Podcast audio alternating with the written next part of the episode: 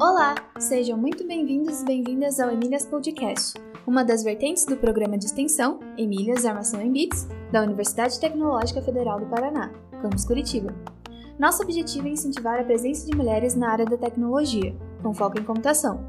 no episódio de hoje, conversaremos com Gabriela Agostini, que além de ser fundadora e diretora da OLAB, também é professora na Universidade Cândido Mendes, curadora do Colabora América e apresentadora do Conexão Maker. Durante a entrevista, ela falará sobre sua formação em carreira e também sobre as organizações em que atua e quais os seus objetivos. Espero que gostem. Olá, hoje estamos aqui com a Gabriela Agostini, ela é fundadora e diretora executiva do OLAB e apresentadora do Conexão Maker. Quem vai entrevistar ela comigo é a professora Maria Cláudia Emer, co-host do Emílias Podcast e coordenadora do projeto Emílias Armação em Bits. Tudo bem, Maria Cláudia? Tudo bem, Adolfo. Seja bem-vinda ao Emílias Podcast, Gabriela. Tudo bem? Tudo bem, um prazer estar aqui com vocês. Obrigada pelo convite. Gabriela, você pode se apresentar para as pessoas que nos escutam? Bom, é sempre difícil apresentar rápido, porque faço parte aí dessa geração que faz um monte de coisa ao mesmo tempo. Então, como você disse, eu fundei essa organização social chamada OLAB, que trabalha com, basicamente, nosso foco é diversificar a cena de tecnologia e inovação, tanto tentando estimular novos protagonistas, pessoas que normalmente não se reconhecem como parte desse universo, e aí entram as questões de gênero, raciais, é, pessoas mais velhas, enfim, a gente trabalha com camadas de públicos variados, e também faço consultorias nessa área de inovação, tendência, temas ligados ao futuro, mudança de mentalidade aí para a gente se adequar melhor ao século XXI. E tem a apresentação desse programa que você citou, que é um programa no canal Futura. E, e às vezes também umas aulas, umas palestras, vou participando aí de projetos pelo país, com outras organizações, outras empresas, então bastante coisa, mas todas elas nesse lugar de tentar democratizar esses conhecimentos e discussões ligadas ao que a gente entende aí como habilidades necessárias para os futuros possíveis, né, digamos assim, o que inclui bastante, tem no CERN a tecnologia. Muito bom, bastante coisa mesmo, né? Mas uh, nós queremos saber como você se interessou pelo jornalismo e como foi sua formação.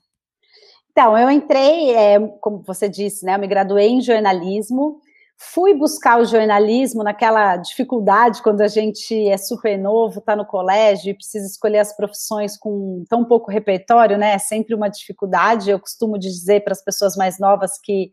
é legal saber que a nossa escolha de profissão, da carreira que a gente coloca ali, né, no vestibular, ela não é um determinante linear, né? Então você pode começar por um lugar e aquilo vai te puxando para mil outros temas e assuntos e tudo faz sentido depois. E ali naquela época, o que me encantava na ideia de fazer jornalismo era a possibilidade de ampliar vozes, dar espaço a discussões e a assuntos que eu entendia que eram importantes e que eu achava que, enfim, que podia ser algo socialmente relevante, né? As questões sociais sempre me chamaram a atenção, sempre tive aí, desde criança, essas indignações com as desigualdades e os problemas, né, do país que a gente vive, do mundo. E aí eu achava que o jornalismo era um bom lugar para tentar dar, dar voz, digamos assim. Aí entrei, fui, me graduei, fiz jornalismo na Universidade de São Paulo, na USP em São Paulo, é, e logo que eu entrei na faculdade, que foi em 2003, as vagas que surgiam, né, de estágio para os estudantes, eram muito associadas ao universo digital, porque era exatamente aquele momento em que os canais de mídia estavam investindo, né, então um blog, um site, pensar essas plataformas online, e aí abriam vagas normalmente para pessoas mais novas, eram ali um começo, né, então você não tinha áreas tão grandes, isso não era tão pauta como é hoje, e eu acabei de cara entrando para esse universo dentro do jornalismo, mas na internet, no digital, e numa época que a internet era muito rudimentar. Então, a gente, por exemplo, para editar uma homepage de um site, é, trabalhei no IG, no UOL, nesses portais todos, na editora Abril, enfim, vários desses canais de comunicação. E naquela época, para você editar, era uma página no HTML que você tinha uma só, então ficava todo mundo numa sala, numa grande bagunça, porque você tinha que gritar ali e falar, tô com a home aberta, para poder fazer o upload,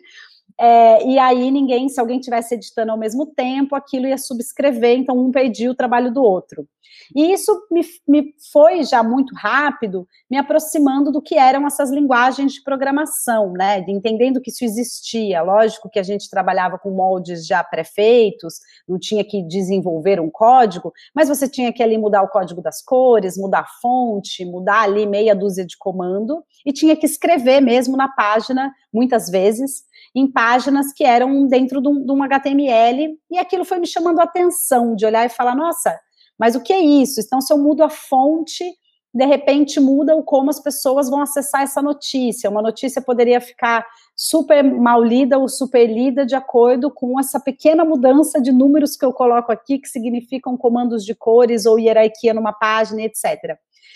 E aí eu fui ficando muito próxima desses times técnicos, é, das pessoas de desenvolvimento mesmo, porque eu fui ficando muito curiosa, tentando entender como é que eles programavam, o que, que era feito, como é que as coisas aconteciam e fui pegando essa evolução, né, da internet. De um ano para o outro, as coisas mudavam muito, de 2003 para 4, para 5, para 6, para 7, para 8. Um mundo ia acontecendo, as coisas iam se sofisticando, e eu fui ficando muito curiosa e achando esse campo da tecnologia é, muito, muito rico, muito cheio de, de questionamentos, oportunidades, espaços. E aí, cada vez mais, eu fui virando esse agente aí, essa pessoa na redação, que conectava os times de tecnologia com as pessoas de conteúdo. E aí eu comecei a, por exemplo, é, tentar pautar o conteúdo pela, pelo que como as pessoas liam as notícias, que na época isso era uma novidade, hoje isso é básico para qualquer um que faz esse tipo de trabalho, mas na época era onde isso estava surgindo, assim, de falar, olha, as pessoas clicam assim, clicam assado, é, se a gente pensar um layout desse de outro jeito, se a gente transformar essa matéria num game, e aí eu fui ficando cada vez mais nessa intersecção dessas áreas, e, e, aí fui cada vez mais me apaixonando por tecnologia, por entender mais sobre isso.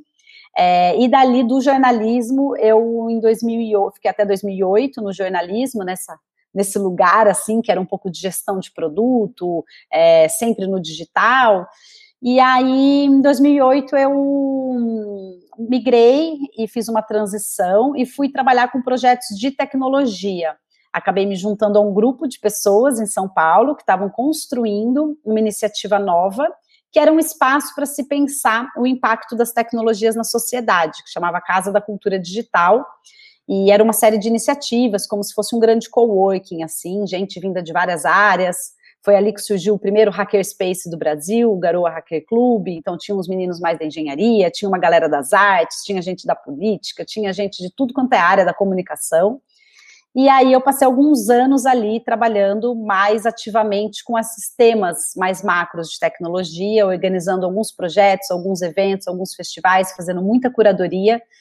E aí fui cada vez mais indo para essa área, e aí isso me levou a essa história de criar o OLAB, porque fui entendendo essas discussões sobre esse momento, né, do mundo e do país, que as tecnologias foram vindo cada vez mais para o centro da sociedade, cada vez mais a gente foi vendo quanto que isso não era só uma coisa que as pessoas faziam para operacionalizar e automatizar certos sistemas, mas que no fundo carregava, né, carrega comportamentos, visões de mundo, linguagem, possibilidade de expressão.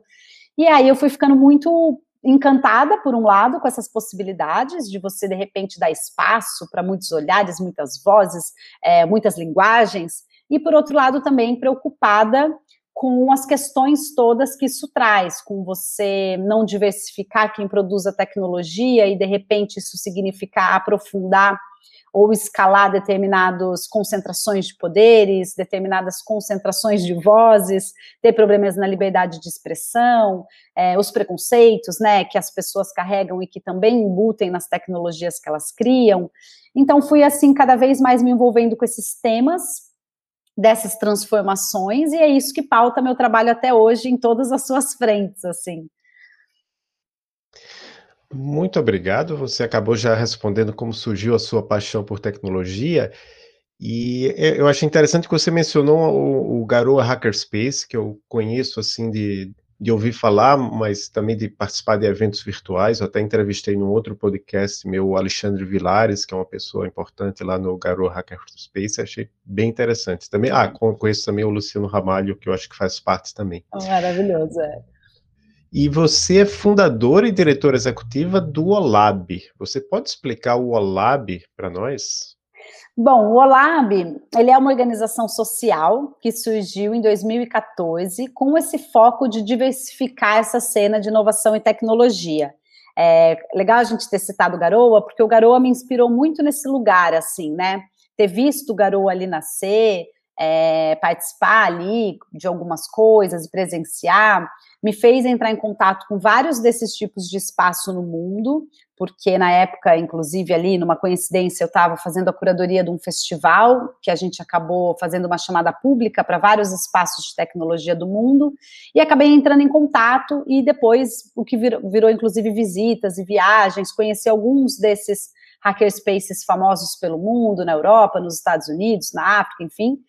e fui ficando sempre muito incomodada é, muito encantada com as possibilidades e com a ideia de pessoas de maneira de baixo custo, criando suas aplicações, investigando, aprendendo tecnologia de uma maneira, é, inclusive lúdica, né, e muito horizontal, muito colaborativa, mas sempre me incomodava esse lugar de ser um ambiente tão masculino, assim, e tão de engenheiros. Então, eu sempre me sentia muito não parte. Eu olhava e falava, bom, não sou engenheira, não programo,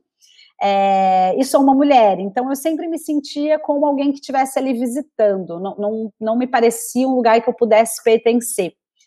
E aí, depois de algumas visitas a alguns lugares, é, aí em outros países e tal, começou a me, me vir a ideia de que a gente deveria ter espaços assim, que trabalhasse com o aprendizado de tecnologia,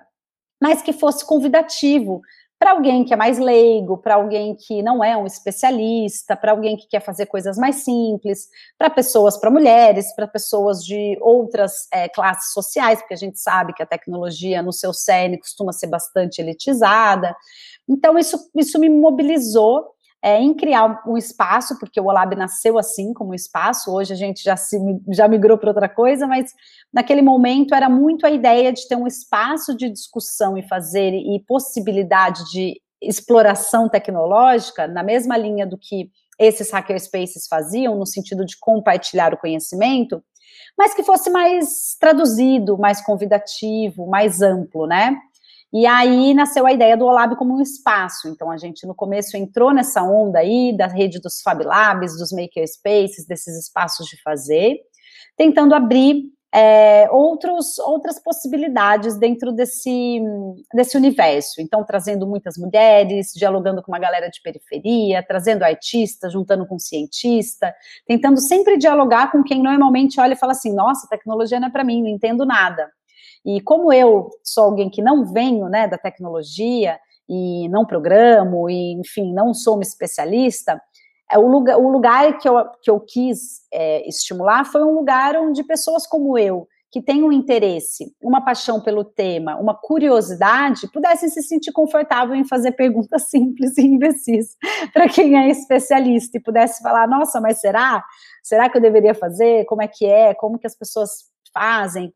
E aí, assim, nasceu, a gente primeiro surgiu como espaço físico no Rio de Janeiro, onde a gente colocava um monte de oficina dessas bem exploratórias, do Arduino, é, marcenaria, juntava ali um monte de coisa, sempre tentando trazer as pessoas do entorno para um, propor, né? Então era bem numa linha assim super colaborativa, onde as pessoas propunham os temas e tal, e a gente também identificando coisas que pessoas queriam aprender, convidava pessoas para vir e dar uma oficina e tentava explorar esse assunto. E uma coisa que a gente fez, que é legal de compartilhar, foi tentar transformar esses nomes e essas coisas que já eram e são comuns no universo dos espaços de, de tecnologia, de uma maneira que a gente pensasse mais sobre os usos. Então, por exemplo, o curso de Arduino, que é uma coisa comum, né, que acontece em todos esses espaços, ele acabava virando um curso de é, automatização de fantasias para a gente poder criar, sei lá, um acessório de cabeça que piscasse de um jeito XYZ ou criar uma horta automatizada na tua casa. Quando a gente começou a tirar o Arduino e colocar a fantasia, a horta, enfim, uma funcionalidade, a gente começou a atrair pessoas que não necessariamente sabiam o que era o Arduino, ou queriam pensar em Arduino, ou sei lá, tinham interesse na técnica em si, mas que, por exemplo, eram, sei lá, da moda e gostavam de pensar fantasia de carnaval, e de repente olhavam e falavam, nossa, dá para pensar uma coisa aqui, que pisque, que eu controlo remoto, como é, é ou no caso da horta inteligente, alguém que está, sei lá, da permacultura, que está afim de pensar como é que se automatiza um processo. Então, a gente foi sempre tentando traduzir esses temas pensando no usuário final e nos usos, e fazendo cruzamento entre essas comunidades. Então, o Olab, ele acabou sendo por muito tempo, né, durante todo esse momento em que a gente tinha esse lugar de makerspace muito aberto para as pessoas, atendendo pessoas mesmo, era o lugar onde essas comunidades se cruzavam, se encontravam. Então, onde pessoas mais especialistas de tecnologia, comuns a esse universo, que, por exemplo, entendem o que é um Arduino, iam encontrar com alguém da permacultura, que nunca tinha ouvido falar naquilo, mas que entendiam muito, sei lá, de hortas. E aí um aprendia muito com o outro, né? Aí isso, enfim, passa por todos os temas, na moda, cientista, e aí ia sendo aquela mistura de gente que você acaba entendendo que ninguém sabe muito de tudo e que ninguém, cada um tem um campo ali, né? A pessoa pode entender muito de horta, o outro pode entender muito de Arduino, o outro entende muito só de ter uma planta na sua própria casa, mas todo mundo tem saberes muito relevantes e que você, quando entende que você só sabe um pedaço, porque você começa a colocar gente de áreas diferentes, aí você nem tem a pretensão de entender tudo que o outro sabe, é, fica todo mundo num lugar de falar, bom, eu só entendo isso aqui. E aí todo mundo compartilha aquele só, que é só aquela camada, né? Que nunca é só, é bastante. E as pessoas compartilhando vão construindo coisas em conjunto. Então a gente passou vários anos nesse processo, é, muito de ensino, de aprendizagem, de mão na massa, rodando muita oficina para os públicos mais diversos, criança, dentro de é, dentro de museu, dentro de. Putz, passamos por tudo que vocês puderem imaginar, criamos programas específicos em, por exemplo, lugares de periferias, em favelas, juntando gambiarra com as técnicas de conceito, tentando trazer daí internet das coisas em conjunto e com arte, era sempre ali uma mistura. E com o tempo a gente foi cada vez mais se locomovendo de um lugar de fazer, de um espaço, para mais uma plataforma, uma organização onde a gente trabalha os conteúdos e esses temas, criando programas e projetos, e não mais necessariamente as oficinas em si. Então, hoje em dia, o OLAB trabalha pouco com essa camada das oficinas, e depois da pandemia, então, basicamente, a gente não tem feito isso. Nosso espaço físico, é, a gente fica fechado desde o começo da pandemia, um ano, porque entende que o momento não é um momento, né, de atendimento a público, de pessoas em conjunto aglomerando e construindo coisas. E a gente foi se deslocando para projetos, programas que estimulassem políticas, ações um pouco mais macro. Então, a gente criou, por exemplo, é um programa que é bastante é conhecido aí nas redes, que se chama Preta Lab, que foi criado pela Sil Bahia, que é a outra diretora executiva do OLAB, a gente divide a organização, a direção da organização, e a Sil é, trouxe todo um questionamento desde a entrada dela no OLAB sobre as questões raciais na tecnologia, né, sobre ser uma mulher negra na tecnologia e como é que, que existem poucas, como é que é, é é minorizado, né, dentro de um campo que é tão majoritariamente masculino e branco. E aí criou-se a Preta Lab, que é uma rede de mulheres negras na tecnologia. Então, hoje a Preta Lab faz formação em tecnologia online, agora na pandemia 100% digital, é, e também tem ajudado empresas com recrutamento e seleção de profissionais negros, tentando impulsionar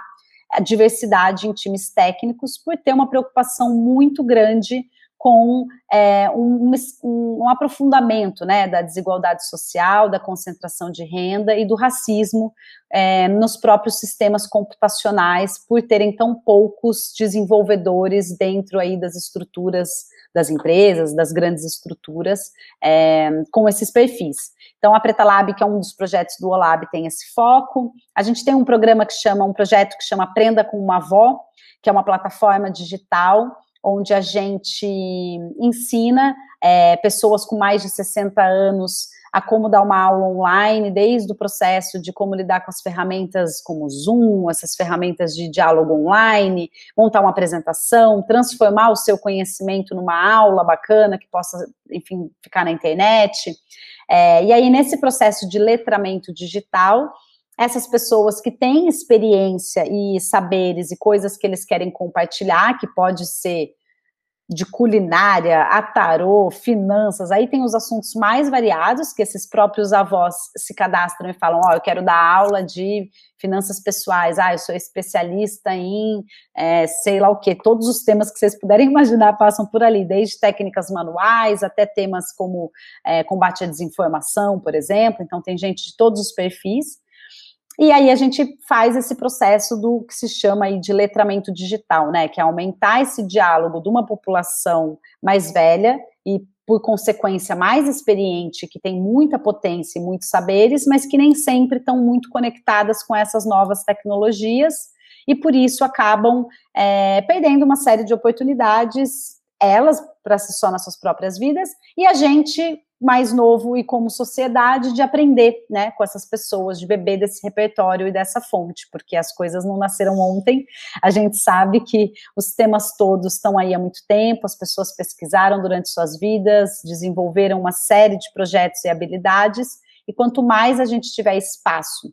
para que a gente aprenda com quem veio antes, com as coisas que já foram feitas, mais a gente ganha, né, enquanto sociedade, e propõe esse diálogo entre gerações que é, um, que é uma coisa que a gente acha que falta é, na internet hoje. Então, esse é um, um foco desse projeto que eu aprenda com uma avó. E aí tem uma série de outros projetos, assim, a gente tem um bloco também, que é um braço mais de curadoria de conteúdo ligado à tendência, inovação, onde a gente ajuda alguns outros players, festivais, eventos, a montar suas grades de programação sobre esse tipo de assunto, tentando cruzar áreas do conhecimento, porque a gente no Olab acredita muito na transdisciplinaridade, em a gente juntar é, campos diferentes, você junta direitos humanos com ciência, com arte, com tecnologia, enfim, vai tentando entender né, as intersecções. Então, e aí, ao longo do tempo, a gente vai criando outros projetos também. Todos eles têm em comum esse lugar de democratizar o acesso às tecnologias e inovações e aí a forma que a gente faz isso vai mudando, né? Ao longo do tempo, do projeto, do contexto, a gente vai se adequando e tentando contribuir para essa redução dessas desigualdades e da falta de diversidade na tecnologia. Então, não sei se deu para entender muito, mas esse é o OLAB. Não, sim, deu, deu para entender e, e é legal ver a transformação também do Olab, né? Que vai acontecendo uma evolução, até por causa do próprio momento que a gente está vivendo, mas acredito que antes desse momento também já começaram a surgir outras ideias, né, para que esses projetos acontecessem e agora estão aí em vigor. Você também comentou a respeito do Conexão Maker, né? Você podia explicar um pouquinho para a gente esse programa também? Bom, o Conexão Maker, ele é um programa é, do canal Futura, em parceria com o SESI Nacional, e ele é basicamente um reality show que acompanha protótipos de tecnologia com foco em impacto social. Então, são pessoas que estão desenvolvendo protótipos, normalmente numa fase incipiente, principalmente agora na segunda temporada, esse foi o foco, é, que se propõe a resolver uma questão e aí, ao longo de cada episódio, a gente acompanha um projeto e no final faz um teste, com, traz um mentor no meio do episódio, alguém que entende muito de uma, uma habilidade que está faltando ali para o grupo, para os desenvolvedores do projeto, e no final faz um teste com o público-alvo para coleta ali de melhorias, de feedback. Então, por exemplo, é, tem um episódio que é uma impressora Braille de baixo custo. É, impressora Braille é uma coisa muito cara, muito pouco acessível e, e é algo fundamental, né, para você fazer inclusão nas escolas das pessoas com deficiência visual, é, enfim, para todos os processos aí de inclusão na sociedade das pessoas com deficiências visuais, a impressora em Braille ela pode ajudar. E ela normalmente é muito cara, não é algo que você tem em casa. Então, você tem em alguns lugares específicos, mesmo nos centros de ensino, você tem poucas, tem um problema ali ligado a isso.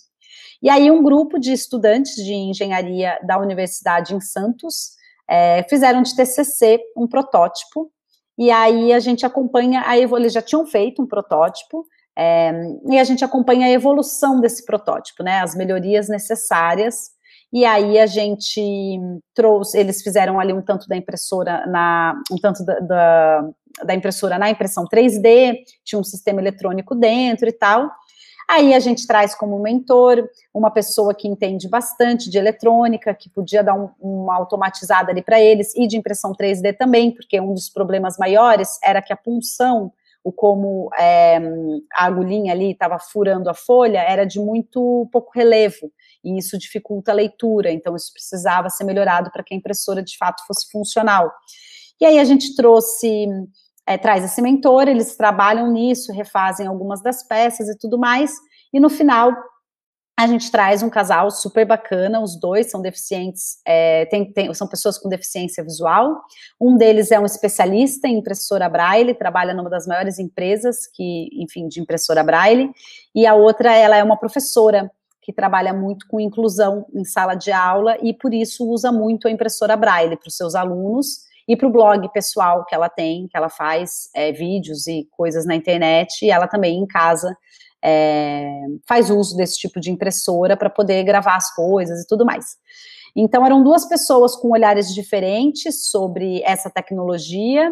é, e que tinham competências para dar de feedback do como é que eles poderiam de fato criar algo que eles pudessem, por exemplo, a vir a consumir, a achar interessante. Então o episódio finaliza nessa banca aí de feedback, digamos assim. Então, esse é o Conexão Maker. Cada, cada é, episódio tem um projeto. Na temporada passada eram dois projetos por episódio. É, e a temporada passada está no ar, então quem quiser assistir é, encontra no Globoplay. Se você digitar no Google, Glo, Glo, se você digitar no Google Globoplay Conexão Maker você encontra os três episódios da primeira temporada. Tinha uma dinâmica um pouco diferente do que essa que eu expliquei, mas o mote é o mesmo.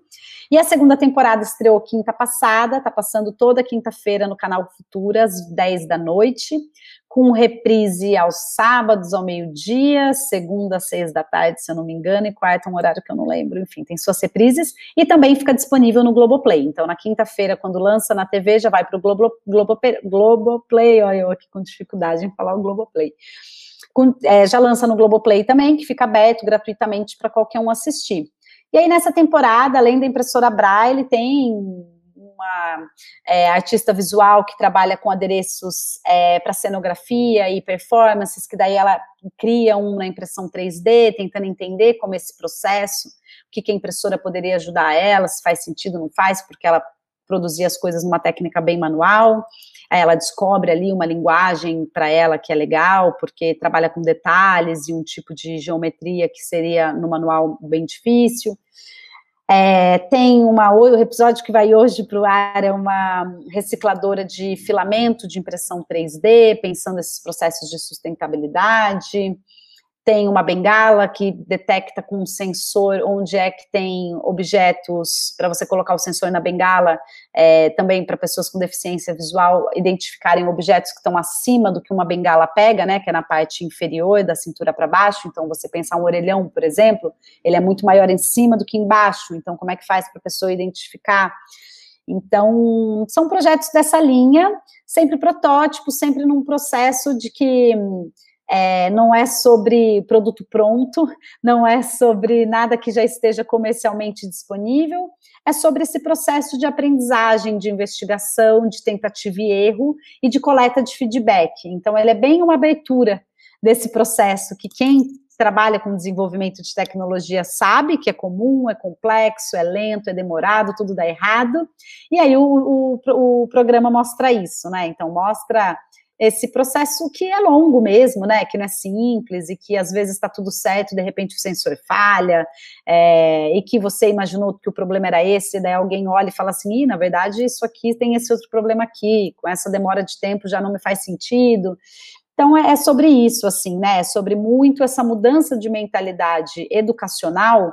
que a gente precisa para poder ser mais inovador, que a gente precisa estimular esse lugar do teste, da aprendizagem, da aprendizagem né, organizada e controlada, que não é o errar por errar, sair errando, errar é bonito, mas é você saber né, o que você está testando, que hipótese é aquela que você colocou à prova, se deu certo, se não deu, como é que você volta então, como é que você detalha o que, que é esse problema, como é que você vai desenvolvendo. Então é isso, fica todo mundo aí convidado para assistir. Bem legal. Agora a gente vai passar uma nova fase da nossa entrevista e eu vou perguntar para você se você enfrentou dificuldades na escola ou no trabalho que você tenha percebido por ser mulher. Olha, é, essa pergunta é sempre difícil porque é difícil você saber assim, né? Eu passei muito tempo achando que não, achando que achando que, que não, que a vida é como é, e que as portas se abriram ou se fecharam por mil outras razões. Foi recente na minha vida, talvez nos últimos cinco anos aí, quando eu comecei a trabalhar com esse tema, que eu comecei a entender o que eram essas questões, né, do machismo estrutural numa sociedade como a nossa, e que sim, muitas portas não são exatamente facilitadas, porque hum, pela, pelo por quem você é, né? Por o fato de ser uma mulher e tudo mais, e outras, às vezes, outras questões que são ali, assim, né? Então, acho que hoje, quando eu olho para trás, eu vejo quanto certos privilégios é, fazem as pessoas estar em certos lugares e outras não. Não porque exatamente alguém chega para você e fala: Olha, eu não vou te contratar por isso aqui, porque você é uma mulher ou você é uma pessoa assim ou assado, mas porque você percebe que culturalmente as pessoas tendem a achar melhor alguém que é de um determinado perfil, mas é muito sutil. É, você precisa hum, de um certo, exige uma certa maturidade no tema para você identificar o como numa reunião você sendo uma mulher é muito mais interrompida do que quando você está do lado, por exemplo, de um colega homem falando as mesmas coisas que você e que as pessoas às vezes deixam a pessoa completar a frase, tem um espaço de respeito de fala muito maior, é, ou quando você vai aplicar para alguma coisa e as pessoas, tipo, te fazem perguntas e vem com um nível de exigência, de rigor, que você achou que era normal, porque foi a entrevista que você fez, então você não sabe como foi com o outro, mas você depois, com o tempo, com a experiência, estou chegando agora nos meus 37 anos, então tem um tempo aí, né, de, de, de trabalho e tal, você começa a perceber que às vezes as perguntas que são feitas na avaliação de um projeto para um são feitas para outros, que a barra não é exatamente a mesma, né? Que somos humanos, subjetivos, e que às vezes a gente avalia as coisas de outras formas e que sim, os nossos preconceitos, a, com, a como a gente olha para as pessoas, acabam reforçando. Então, acho que eu poderia hoje com essa experiência, citar uma série de momentos onde eu sinto que eu fui muito mais exigida muito, né, precisando mostrar muito mais resultado do que colegas é, homens, é, e que quando eu olho, por exemplo, para as questões de raça, é, eu vejo, me vejo daí no lugar do privilégio, né? Eu, eu, enfim, vejo o quanto que muitas vezes não me fazem perguntas ou não me perguntam certas coisas ou não me exigem certas coisas por eu ser uma pessoa é, branca, e quando vem uma pessoa negra, esse nível de exigência vai ainda lá em cima. Então a gente começa a perceber, é, como mulher, o quanto que a gente é, é muito mais cobrada comparado aos homens, e como mulher branca, como é muito menos cobrada em relação do que as mulheres negras, por exemplo. Isso, para mim, hoje já é claro, já consigo olhar e identificar mas não é uma coisa que você, quando está vivendo, necessariamente percebe. Mas, assim, algumas coisas são grosseiras, né? Já aconteceu no começo do Olab, a gente ainda nem era uma organização social, e a gente era uma empresa, e a gente foi conversar com um investidor, que era um homem, e nós éramos duas mulheres, e ele falou assim para a gente: olha, tem aqui uma dificuldade na empresa de vocês, porque são duas mulheres em idade reprodutiva. É, então, se vocês, por um acaso, engravidarem no mesmo momento, é uma fragilidade muito grande, essa empresa pode não existir mais em meses. Eu olhei aquilo, eu demorei para entender a agressividade daquilo e que, tipo, mil outras razões podem fazer é, uma pessoa sair de cena. Você pode ter uma doença, você pode morrer na esquina, você pode ter um, uma condição genética, você pode ter mil coisas que te façam reduzir a sua disponibilidade ao trabalho, como o caso de ter um filho, que você pode passar um tempo com uma indisponibilidade menor, é, e questões que realmente muito mais sérias do que uma gravidez, que na verdade todas as mulheres sabem o quanto que é, é muito possível de se conciliar tudo e tudo mais, e ninguém faria essa pergunta para um homem, do tipo, olha, você tem uma doença, ou não me fizeram perguntas de outra esfera da minha vida pessoal que significassem eu poder estar mais ausente por um período. Olha, você tem plano de fazer um doutorado que te ausente seis meses? A pergunta não é essa, porque poderia ser, olha, né, você tem alguma. Já seria meio cruel e grosseiro enquanto humanidade, mas a questão é que você já olha para uma mulher como se ela estivesse devendo, como se ela precisasse se justificar e eu já senti isso muitas vezes, não foram poucos os projetos que falaram, não, mas esse aqui exige muita viagem, você vai poder viajar como se o fato de eu ser uma mulher não pudesse viajar, e aí você fala, não, mas claro. Então, é, eu acho que essas opressões, elas às vezes são grosseiras, como essa, mas não necessariamente as pessoas são tão explícitas como essa situação em que eu vivi. Talvez o cara só pensasse isso, definisse isso, avaliasse mal e decidisse não investir, no caso, é, em vez de me dar, inclusive, a chance de responder, porque no caso ele perguntou, então a gente pôde dar a chance de responder. Se a pessoa nem te pergunta, que é o que acontece em 99% dos casos, você é simplesmente julgado pelo preconceito alheio, sendo que a pessoa nem sabe se você pode ter filho, se você quer ter filho, se você tem um plano, é o fato de você ser mulher. E isso eu estou pegando só uma questão ligada a, condição da mulher, que muitas vezes no mercado de trabalho é, é colocado neste lugar, mas são muitas outras, assim, né? A coisa de você ser exigente e ser vista como ruim, um homem exigente é visto como bom, são muitas nuances, assim, que eu acho que perpassam o nosso dia a dia todo o tempo, e que espero que esteja mudando, né? E que acho que só muda quando a gente diversifica mesmo. A gente precisa de mais mulheres nos mais variados espaços de poder, na sociedade como um todo. Se somos 50% da população, a gente precisa de 50% aí é, dos espaços de liderança para que caiba todo mundo. E eu acho que é importante trazer que é essencial a gente incluir as questões de raça nas discussões das questões de gênero, porque também a gente diversificar, trazendo só mulheres brancas, a gente vai resolver um problema que não resolve quase nada porque no fundo a questão mais estrutural que a gente tem no Brasil, linkado a um racismo, a uma sociedade tão opressora, mais de 50% da população, que é a maioria, é, é muito cruel. Então, por isso que a gente no OLAB entende que ao focar nas mulheres negras, a gente vai melhorar a condição das mulheres, dos homens, dos homens negros e de todo mundo. Então, é pegar o grupo que responde pelos piores índices sociais, porque as mulheres negras respondem pelos piores índices sociais, é o maior grupo populacional do Brasil, 28% da população brasileira.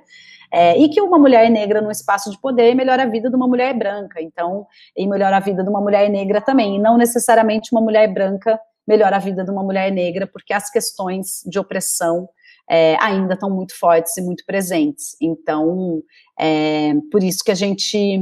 traz esse recorte muito forte e tenho tentado trabalhar sempre as questões de gênero associadas às questões de raça, para que a gente não tenha que trabalhar no conta-gotas. Ah, então agora a gente vai diversificar, mas não diversificou. Né? Então, é melhor a gente já pensar de maneira mais ampla e entender o país que a gente vive e, na nossa visão, o país tem que refletir nas suas é, hierarquias sociais a demografia da população. Então, se você tem metade de uma população negra, você precisa ter metade dos cargos de poder numa população, na mão da população negra. Se você tem metade de mulheres, você precisa, assim, mais ou menos, né? Lógico que não é assim, mas mais ou menos, não dá para você ter é, 11% de mulheres nos conselhos das empresas do país e 89% de homens. Isso vai criar empresas menos diversas, porque se na instância máxima você tem quase nada de mulher, que 11% é muito pouco, como é que você vai criar diretrizes e políticas para uma empresa ser mais diversa? Não adianta você daí abrir um processo seletivo para o atendente do shopping ser é, de pessoas com maior grau de diversidade, se a instância máxima não pensa aquilo como algo estrutural, não entende as questões. Então, essa é a transformação que a gente está tentando ver no país aí. Vamos ver é, como a gente faz. E na tecnologia isso é fundamental, né? Porque o universo tecnológico é muito opressor, é muito, é muito, é um lugar de muito machismo, é um lugar de muito racismo, é um lugar de muita opressão mesmo, né? São grupos pequenos, veio assim historicamente, e eu acho que cabe a gente abrir espaço para mudar. Com certeza, é, gostei bastante da, da sua fala, né, em relação a, veja, a gente aqui está na área da tecnologia, a gente entrevista,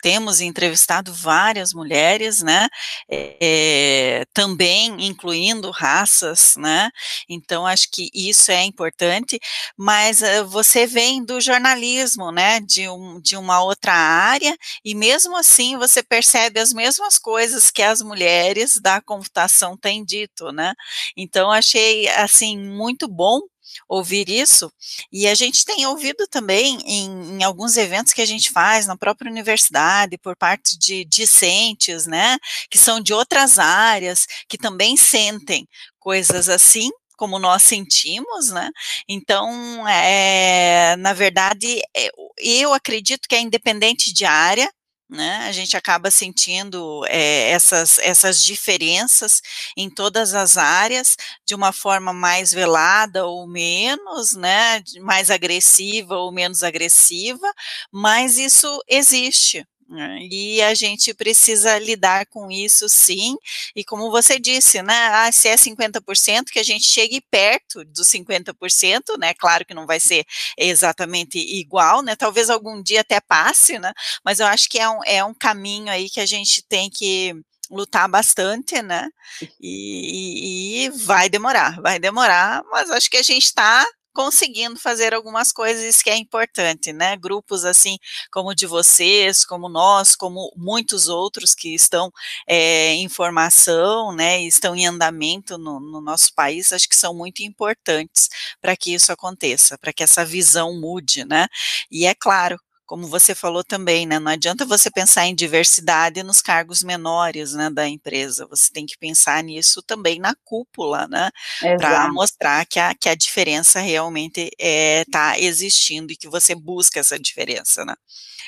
Mas aí a gente também quer saber de você o que você diria para as mulheres que estejam pensando em seguir, então, numa carreira de tecnologia, ou que sejam de, de uma outra área como você, mas conseguem enxergar a tecnologia ali e unir é, essas duas áreas, né, de uma forma tão, assim, interessante como você acabou fazendo e ainda é, lutando, né, por algo a mais, né, porque além de unir as duas áreas, você tem um objetivo é, que é muito importante para todas nós, né? Olha, eu acho que o principal ponto é não acreditar que existe um espaço que não possa ser ocupado por você, assim, né? Eu acho que a gente, quando não se vê é, naquele lugar, então ambientes que não tem pessoas parecidas com a sua origem, com como você é, com a cor da sua pele, ou com o jeito que você se expressa, ou com a forma que você vê o mundo, é difícil você imaginar que você poderia estar ali. Mas, no fundo, assim, todos os espaços são possíveis de ser ocupados por todo mundo. Então, se a gente começa a entender que tudo é possível, é, eu acho que a gente já começa, pelo menos, se projetar naquele lugar, e isso é importante. É, então, esse é um dos meus principais conselhos, assim, e não desistir, né, dos caminhos que são difíceis, não desistir quando as pessoas tentarem desestimular, tentar persistir mesmo, porque isso é importante, é, e tentar se, se associar, né, assim, encontrar outros grupos, outras pessoas, outras experiências que tenham a ver com aquilo que você quer fazer, porque as pessoas elas vão se ajudando, vão abrindo caminhos, então quanto mais você consegue achar quem é que está no lugar que você quer estar, mais você consegue pensar como é que é o caminho para você chegar até ali. Então eu acho que isso é super importante, assim, é, é meio é, é um certo clichê, mas é, não é clichê à toa, que é essa coisa da gente acreditar mesmo, né? Acreditar, trabalhar e seguir, é, porque eu acho que isso pode mudar muita coisa, move o mundo, você dizer, contar para todo mundo que você está afim de fazer, apostar na generosidade humana,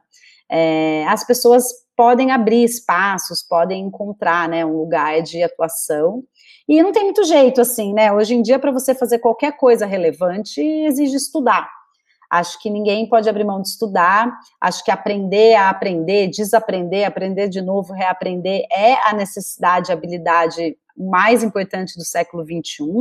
Então, não tem como, mesmo para o PhD, mais importante da sua área de atuação, é, rever tudo que sabe, reaprender, aprender um monte de tema novo é importante. E imagina para quem então está começando, para todo mundo, a gente está num mundo em transição, a gente está num universo onde as coisas estão mudando muito rápido, que exigem aprendizados novos, exige se desapegar de velhas ideias, de como coisas eram feitas. Então, não tem muito caminho de sucesso em nenhuma área do conhecimento, é, em quase nenhuma profissão no mundo hoje, sem estudo e dedicação. E aí, o estudo não precisa necessariamente ser a carreira acadêmica formal, existem mil formas de estudar,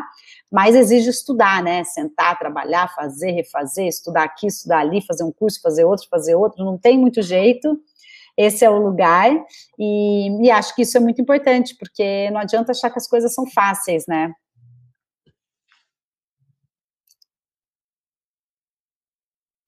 É bem isso, né, não adianta achar que as coisas são fáceis, que elas não são, a gente precisa estudar e a gente precisa ver em um determinado momento, né, se você vai para uma universidade, se você não vai, eu acho que existem várias oportunidades, né, e você tem que ver qual é a oportunidade que realmente vai te fazer bem, vai te satisfazer. E com é. relação ao que você disse de errar, né, errar e, e, e que até falou na hora de, de explicar um pouco conexão maker para gente, né? O fato de você errar e daí você ver no que você errou e você continuar, acho que isso é super importante, né? Você saber que errar não quer dizer que você falhou e que você tenha que desistir, né? Você erra para aprender também. Então, Exato. É, eu, isso é demais. Eu, depois de muitos anos, né, que eu tinha me formado na graduação, eu voltei e fui fazer um mestrado. Eu fiz um mestrado em design é, aqui na PUC do Rio, e foi um processo muito legal, assim, porque eu já vinha trabalhando há muitos anos, aprendendo, fazendo ali a prática do dia a dia, e de repente fui estruturar, né, uma coisa mais é, dentro da academia, digamos assim, fui estudar um pouco mais processo científico e tudo mais, e fui entendendo tanto que é importante, na verdade, é, essa noção do que o erro ele não pode ser descontrolado, né? Assim, porque no mundo empreendedor também fica um pouco esse jargão do assim, sai fazendo, sai errando, importante pôr as coisas na, na rua. Mas isso também pode ser muito nocivo. Então, a ideia é você entender qual é a premissa, é, fazer um certo cálculo ali de qual a hipótese que você está trabalhando e testar alguma coisa sabendo o que você está testando para voltar e falar, não, ó, isso aqui deu errado, então esse caminho A não vai, vamos pelo B, pelo C, pelo D, que é como a ciência trabalha há muito tempo. Então, no fundo, é a gente entender e ter um respeito, né, a esses processos científicos e entender que quanto mais a gente consegue estruturar um raciocínio onde a gente sabe que hipóteses que a gente está procurando validar ou não, mais agilidade a gente ganha. E que essas coisas todas estão muito interligadas, porque a experimentação, o sair fazendo, é, e essa coisa que o mundo empreendedor e o mundo maker traz, que muitas vezes é desorganizada, estruturada, orgânica, é, é, enfim, sem muito é, sem, sem muita metodologia por trás, ela tem uma beleza e uma riqueza da agilidade e de uma experimentação que às vezes dá num lugar que você nunca conseguiria prever, que é lindo. Mas ao mesmo tempo, ela precisa se associar com essa noção do como você estrutura um processo para entender para onde você está indo e entender para onde de onde você veio para onde você vai. Então, eu acredito muito nessa intersecção, assim, né? No como a gente dá mais agilidade é, para a academia, é, para a universidade, que pode beber mais de uma fonte transdisciplinar, pode entender mais é, de um certo desapego e experimentação, mas de outro lado também de toda uma cena que vive tão no desapego na experimentação, o que, que ela ganha de uma certa estruturação e de uma metodologia é, que, que contribui para o conhecimento em escala no mundo todo, né? Porque o processo científico muitas vezes é lento, porque ele vai passinho por passinho, porque ele consegue planificar um entendimento entre toda uma comunidade científica. E isso é super importante, porque daí você avança de verdade. Porque senão você avança no seu experimento, ninguém ficou sabendo, você não consegue descrever o que você fez, de onde você veio, para onde você vai, e aquilo morre com você. Você até às vezes resolve, cria uma coisa incrível, ninguém soube, ninguém reproduz, e ali você passa anos de outras pessoas fazendo, então a sociedade como um todo não evolui. Então, eu acho que essas duas coisas, quando combinadas, elas geram, assim, a magia do mundo, né? E por isso que me interessei muito pelo campo do design, porque eu acho que o design, ele é um lugar da experimentação prática, então ele dentro da academia, ele era um lugar ali onde esses mundos se cruzavam, e eu achei um barato, assim, foi muito legal a experiência de, de trabalhar nessa área. Muito bom. E outra pergunta, tem algum livro, algum podcast, algum filme que você tenha assistido, alguma série que você queira indicar para os nossos ouvintes e para as nossas ouvintes? Olha, de série, é, série, filme, Netflix, tem duas coisas rolando no Netflix que eu acho que são muito do momento, assim, é legal de assistir. Uma é o Coded Bias, que é sobre hum, os racismos nos algoritmos, que é fruto ali da pesquisa da Joy Bulanvini, que é uma pesquisadora do MIT, que vem trabalhando muito com como sistemas computacionais têm reproduzido, né, o racismo estrutural na sociedade. É, e é um filme legal de, de ver. E tem também essa da Marie Curie, né, o Radioactive, que conta a história dela, enfim, uma das poucas, talvez não a única, mulheres que ganhou dois Nobels em duas áreas do conhecimento diferente. É, acho que é muito inspirador, né, numa época onde, imagina, se hoje a gente estava dizendo, né, o quanto que existem ainda estruturas que não favorecem, você imagina naquela época, então acho que é muito inspirador para a gente ver, é, e para entender um pouco mais né, desses processos científicos, dessas experimentações, de gente que investiga aí e avança a sociedade como um todo. Uh, de livro, eu até separei aqui, é, tem, enfim, eu gosto muito do livro da Angela Davis, que é Mulheres, Raça e Classe, que acho que toca naquilo que a gente estava dizendo, do quanto que falar nas questões das mulheres é, traz a urgência de trazer um recorte de, de raça também, para que a gente não fique num lugar que não resolva muita coisa, e acho que a Angela Davis explica isso muito bem, é uma das maiores ativistas do mundo, né, nas questões do movimento negro. É, tem um livro que não é sobre tecnologia dessa maneira que a gente lida, mas é, enfim, é, é muito bacana, que chama Ciência do Rebolado, que é da Thaisa Machado, que é uma empreendedora do Rio, que é quem criou o Afrofunk, que são umas aulas de dança, que mexem ali com o rebolado, enfim, com o funk, etc. É, e a Thais, ela traz um pouco sobre essa história do nosso corpo, né, como uma tecnologia, como uma ferramenta muito potente, o quanto que isso tem, abre outros campos do saber e do conhecimento, e o tanto que a ocupação desse lugar, é, ela é importante e sempre foi importante para as mulheres, então acho que, enfim, é uma coisa aí contemporânea bem bacana. E ainda nessa linha aí de opressão, algoritmo, comportamento nos algoritmos, tem um livro que daí está em inglês só, que é um livro da Safia Noble, que é uma pesquisadora americana, que chama Algoritmos da Opressão, é, e que ela também faz uma pesquisa, é uma professora super referência é, na Universidade da Califórnia, e ela faz toda uma pesquisa e explica de uma maneira muito didática sobre como, como as pessoas buscam no Google, como os resultados dos mecanismos de busca muitas vezes é, embutem né, esses vieses, esses preconceitos, e o como a gente precisa achar outras formas de incluir certos layers é, de ética nas ferramentas para que a gente não tenha um aprofundamento dessa das visões de mundo dominantes, porque se você projeta, ela fala isso, né? Se você projeta o futuro com os dados do passado, e os dados do passado são carregados de opressão e exclusão, a gente projeta um futuro ainda mais opressor. Então a gente precisa pensar outras formas de coletar esses dados que venham de sistemas é, de lógicas um pouco menos opressoras, assim, então, senão a gente faz um predictive analytics que não, que não dá em muito lugar, assim, né, e a gente para pouco para pensar sobre a natureza, a ética das bases de dados do que a gente tem como repertório na sociedade, assim, né, as perguntas que são feitas nas pesquisas, os dados que a gente coleta, os números que a gente usa, como a gente estruturou tudo isso, e talvez com esse processo de automação, é, que está tão né, em curso, tão em voga, tudo se automatizando, tudo escalando, tudo entrando aí para sistemas computacionais, talvez a gente tenha que rever um pouco as perguntas que foram feitas para coletar esses dados, pensar muito com cuidado como é que a gente coleta e que perguntas a gente vai fazer para esses algoritmos responderem, para que a gente não tenha respostas é, que aprofundem problemas sociais graves, assim, que já existem há muito tempo. É, isso já tem sido detectado como problema, né, nos algoritmos em sistemas computacionais linkados à facilitação de análise dentro do sistema de justiça, por exemplo, no sistema criminal. Então, você começa a identificar as pessoas como padrão, e com base no padrão do que você tem, você já prevê que aquela pessoa é mais suscetível ou não a ser condenado, e aí você tende a condenar determinadas pessoas de perfis do que outros, mas vem numa lógica onde determinadas pessoas foram mais presas do que outras de acordo com cor de pele, onde mora, estrutura social e tudo mais. Então, se você não inclui isso é, na lógica dos sistemas computacionais, a gente pode ter problemas, assim, né? Então, o livro de Snowden também é muito legal, não sei se vocês já viram, é a autobiografia do Snowden, que chama,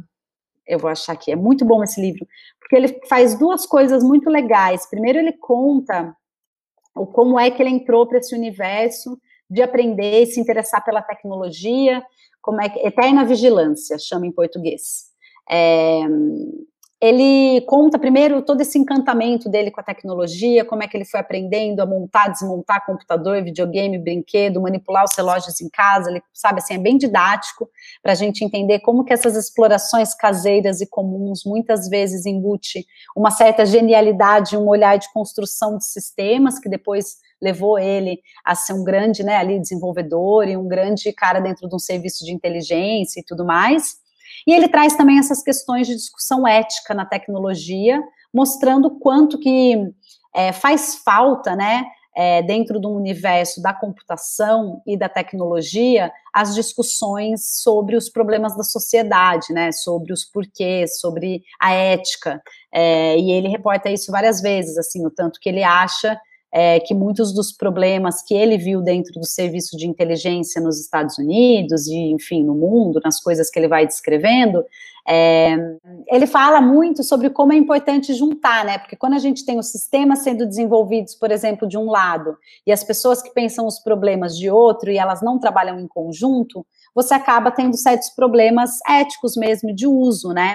Então, eu acho que quanto mais a gente interligar as áreas do conhecimento e colocar a tecnologia num centro de discussão do debate, entendendo que ela é central para os direitos humanos, para a sociologia, para a comunicação, para publicidade, é, para a justiça criminal, para qualquer tema que você queira pensar, hoje você tem ali um processo digital, um processo de transformação tecnológica acontecendo. Então, a gente precisa trazer as pessoas da tecnologia para entender e discutir esses temas todos, como a gente precisa trazer as pessoas dos temas todos para discutir e entender tecnologia. Porque senão as coisas vão ficando apartadas e a gente chega num lugar que pode dar muito trabalho para fazer e refazer, né? Maravilha. Eu vou deixar aqui na descrição do episódio o seu LinkedIn, a página do Olab, a página do Conexão Maker. Existe algum outro site que você queira que a gente deixe? O Conexão Maker não tem página, ele tem só uma hashtag, a página é do canal Futura, é, ou no meu próprio Instagram pessoal, que eu fico postando as coisas do programa. É, mas tem a página do Olab, que é muito legal, o site do Olab, que é olab.org.br. É, e é isso, são esses os canais. Mas você quer deixar seu Instagram pessoal também? Pode deixar, meu Instagram é aberto, pode deixar se você quiser. Gabi Agustini, que é G-A-B-I-A-G-U-S-T-I-N-I. Ok, vou deixar também. Então, muito obrigado. Eu passo a palavra para a professora Maria Cláudia para ela finalizar o episódio. Então, Gabriela, foi uma, uma conversa muito interessante, né? Fluiu é, facilmente e a gente conseguiu ver muitas, é, muito daquilo que a gente vê na nossa área, com as mulheres que têm vindo aqui conversar com a gente, em você também, né? Então, eu acho que é, essa conexão que você conseguiu fazer com a tecnologia foi muito legal né? E o fato de você trazer conhecimento de uma forma mais é, simples, como você falou, para pessoas é, leigas, né? E também para pessoas de diversas áreas, acho que foi muito importante que tenha acontecido. E a gente só tem a agradecer essa nossa conversa hoje, né? A gente já, já tinha um interesse uh, mais antigo em te trazer para, de repente, participar de algum evento nosso, né? E hoje deu certo que você está aqui no podcast, então, conversando conosco. Muito obrigada. Obrigada a vocês, foi uma honra estar aqui, dividindo um pouco do que é que eu tenho feito nos últimos tempos, conhecer um pouco mais de vocês, e muito obrigada.